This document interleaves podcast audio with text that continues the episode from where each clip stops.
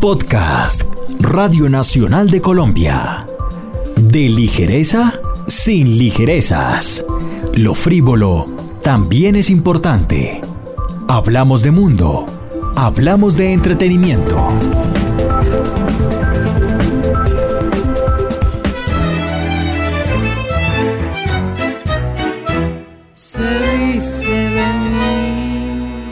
¿Se acuerdan de Yo soy Betty la Fea? dice que soy fea, que camino a lo malevo, que soy chueca, que me muevo con un aire compadre. ¿O de Café con aroma de mujer? Gaviota que vi a lo lejos, vuela muy alto.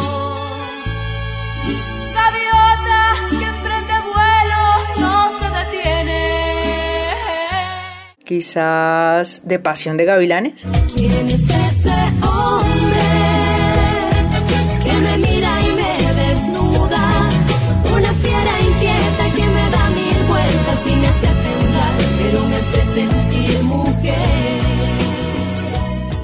Bienvenidos a De ligereza sin ligerezas, un espacio para hablar de lo importante hablando de lo frívolo, para hablar de que lo frívolo también es importante. Lo saluda Laura Galindo M. Entre sus alas la soledad, triste gaviota, cayó su canto, dejó su nido. Aurelio, don Sebastián, ¿quién está cantando así? Ah, eso es por allá, esa es la gaviota. Betty la Fea, Café con aroma de mujer y Pasión de Gavilanes son las tres telenovelas colombianas más exitosas de la historia. Pero la lista es larga. Pedro el Escamoso, La hija del mariachi, Escobar el patrón del mal, Sin tetas no hay paraíso, Amor sincero, La niña, La esclava blanca y puedo irme 30 años más atrás. Tuyo es mi corazón, San Tropel, pero sigo siendo el rey, La casa de las dos palmas, Gallito Ramírez. Para nadie es un secreto, a los colombianos nos gustan las telenovelas, pero nos gustan porque sabemos hacerlas bien. Vamos a almorzar, vamos a... ¿Ah, sí? ¿Y eso de dónde lo sacó? ¿De una tira cómica? Porque ese cuentazo sí es para los niños, ¿qué tal? Betty con novio y rico. ¡Ay! No, pues, tráiganlo, que sí es cierto. Es que entre todas ustedes no se levanta ni siquiera un gay. ¿Perdón? ¿De qué estabas hablando? Entendamos un poco cómo funciona este universo. El culebrón y el melodrama son inventos latinoamericanos. Es por eso que las novelas que se exportan y los formatos que se venden en el resto de países son las de este lado del mundo. Según el periodista y crítico de televisión Omar Rincón, las telenovelas latinoamericanas podrían clasificarse más o menos así. O sea, está la telenovela mexicana, que es la clásica, que básicamente caracteriza por celebrar a la familia, religión y tradición, por tener el valor sexual como prioritario, la virtud de la mujer como prioritaria, por tener el ascenso social como una de esas matrices fundamentales, historia de amores neutras, que no tienen lugar ni geografía, ni historia, ni cultura. Y en esa medida es una historia que puede leer cualquier parte del mundo porque no tiene códigos especiales.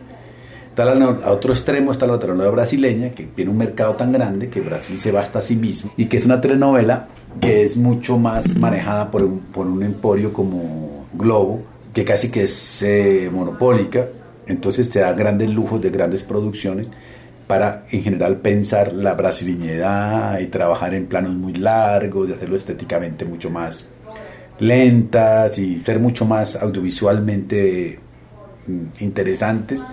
Y están otros países intermedios que puede estar Chile, Perú, Argentina y Colombia que han buscado ponerle alguna cosa propia. Pero hay algo especial con las que hacemos nosotros. A Betty la Fea, por ejemplo, la compraron en 180 países, incluyendo Rusia y China. A Pedro el Escamoso en 20, contando Japón y Portugal. Y sin ir tan lejos, Escobar, el patrón del mal, aparece en Netflix. Lo que hacemos se vuelve tendencia y hay que decirlo. Hablando de telenovelas, lo que hacemos no lo hace nadie más. Para el libretista Dago García, la explicación está en el modelo mixto con el que nació la televisión colombiana. El dueño era el Estado y asignaba los espacios al aire por licitaciones entre empresas privadas. Por ese mismo esquema de, de, de televisión mixta que teníamos nosotros, que era un, una televisión eh, administrada por el, o, o, de propiedad del Estado, pero adjudicada por licitación a empresas uh -huh. particulares, se generó también un tipo de televisión diferente a la, a la, televisión que se generaba en los países donde el esquema era privado.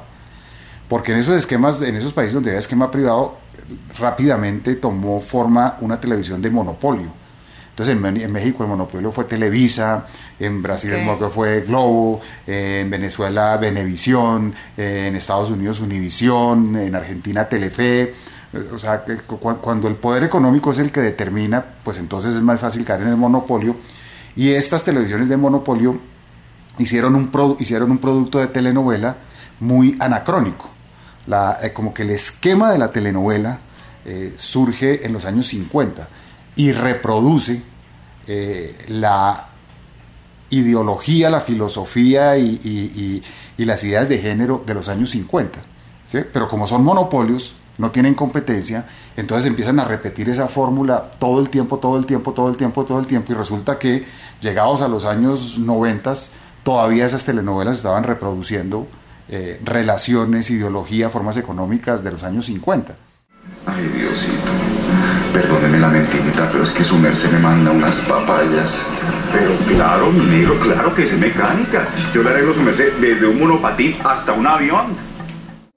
Y fue así como rompimos el patrón. Los protagonistas ya no eran solo los ricos, las mujeres ya no eran princesas sumisas y las historias ya no eran tan trágicas. Había feos, había humor y había mujeres fuertes. Se había roto ese mito cenicienta, como le dice Dago García. Era mucho el mito cenicienta.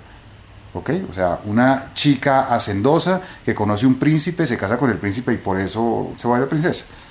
Entonces la telenovela colombiana, a diferencia de la telenovela eh, venezolana, mexicana o, de hispanoparlante en los Estados Unidos, sí era una novela moderna. Entonces digamos que aquí sí ya la sexualidad femenina no tenía un valor de símbolo, sino tenía un valor de uso. Las mujeres también trabajaban. Digamos que ahí se rompe totalmente el mito cenicienta. En las telenovelas colombianas la mujer se vuelve primero princesa por sus propios, por sus propios eh, esfuerzos y por su vida laboral y luego sí se casa con el príncipe. También las relaciones familiares eran diferentes, o sea, a veces habían familias dominadas por mujeres, habían matrimonios eh, eh, de mujer separada, de hombre separado, como ese. Primero hecho, había otro tipo de familia más, más, parecido al, al real de la época. Y además, eh, además de la sincronía con el tiempo, se le incluyó un elemento muy colombiano que es el humor las telenovelas colombianas aprendieron a mirar para adentro y a contar lo que somos. Las hicimos rurales, como La Casa de las Dos Palmas cuando nosotros fuimos rurales, urbanas, como Hasta que la plata nos separe cuando nosotros fuimos urbanos, de narcos, como Escobar el patrón del mal cuando fuimos narcos, y ahora que nos hemos inventado la marca Colombia y somos deportes y música, hacemos bionovelas, como la de Rafael Orozco, la de La Casica, Elenita Vargas, Diomedes Díaz, Patricia Terán y hasta Policarpa Salabarrieta descubrimos que hay dos matrices colombianas de éxito, que es la música, entonces hicimos las bionovelas musicales y después de ahí pasamos del alma musical el narco como otra forma de salir adelante. O sea, aquel que no estudia en Colombia, que es muy poco, solamente 20% puede ir a la universidad, el 80% tiene que salir vía el deporte, vía la música, vía la, el cuerpo en la mujer o vía la malevosidad en el hombre, en el narco. Entonces creo que contamos eso muy bien. Entonces eso es innovador para afuera. Hacer una narconovela es súper innovador y hacer las bionovelas que hacemos nosotros son súper innovadoras. Ponemos melodrama, le ponemos historia, hacemos grande, o sea, hacemos unas vidas, una vida de un, de un cantante que dure 120, 140 capítulos, es una maravilla. Son productos que corresponden a una, la forma de éxito en Colombia hoy. Son las formas en que hoy salimos adelante y eso la telenovela la refleja bien. Nuestras telenovelas no son estáticas, cambian cuando cambiamos, se modernizan y evolucionan, cuentan lo que somos y nos permiten reconocernos, y bueno, ¿por qué no? Entendernos, entender con qué soñamos, de qué nos reímos, de qué nos enorgullecemos y de cuáles defectos nos avergonzamos más.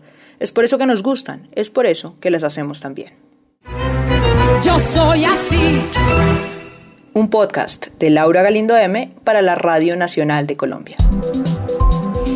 Acabas de escuchar De Ligereza sin Ligerezas, un podcast de Radio Nacional de Colombia.